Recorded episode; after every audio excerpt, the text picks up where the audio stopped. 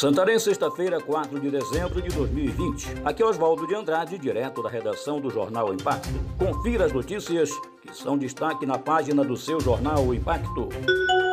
Nélio Aguiar, vislumbro um grande futuro para Santarém. No último domingo, 29, houve em Santarém o segundo turno das eleições. Fato é que, neste segundo turno, Nélio Aguiar, com mais de 68% dos votos, ganhou mais quatro anos se reelegendo a prefeito municipal de Santarém. Concurso da Polícia Militar do Pará com inscrições abertas. Os editais dos concursos das polícias civil e militar foram divulgados no dia 13 de novembro. Quem pretende ingressar na Polícia Militar através do concurso público deve ficar atento, pois as inscrições iniciaram no dia 30 e podem ser realizadas no site da organizadora do certame.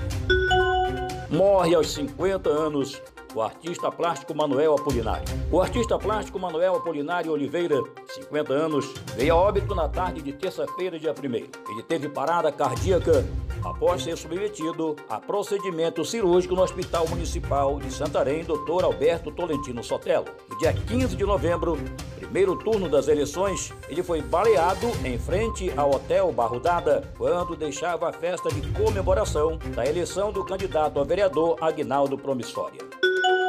Polícia Federal fecha a casa de apostas e caça-níquel em Santarém. Após o recebimento de denúncia de que um estabelecimento no centro da cidade funcionava como local de apostas com máquinas de jogos, popularmente conhecidas como caça-níqueis, a Polícia Federal investigou e deflagrou a Operação Jogo Furado na noite de quarta-feira, dia 2. Uma equipe da Polícia Federal se deslocou até o local e flagrou no estabelecimento nos altos de uma loja, funcionando como local de aposta do jogo do bicho e apostas em máquinas eletrônicas de jogos.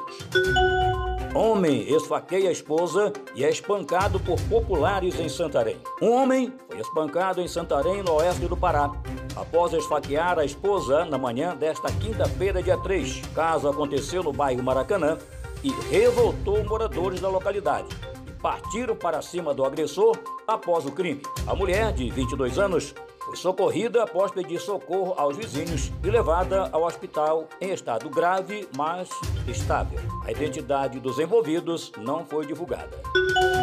Câmara aprova programa que substitui Minha Casa Minha Vida. A Câmara dos Deputados aprovou nesta quinta-feira, dia 3, a medida provisória 996 que criou o Programa Habitacional Casa Verde Amarela. Lançado em agosto, o novo programa é uma reformulação do Minha Casa Minha Vida, com foco na regularização fundiária e na redução da taxa de juros para aumentar o acesso dos cidadãos ao financiamento da casa própria. A matéria segue agora para análise no Senado.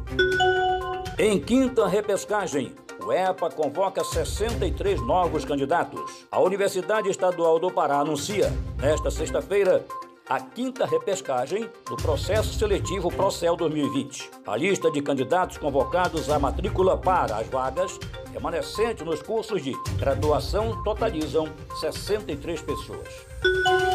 Para mais notícias, acesse www.impacto.com.br. Até a próxima, um ótimo final de semana e muito obrigado.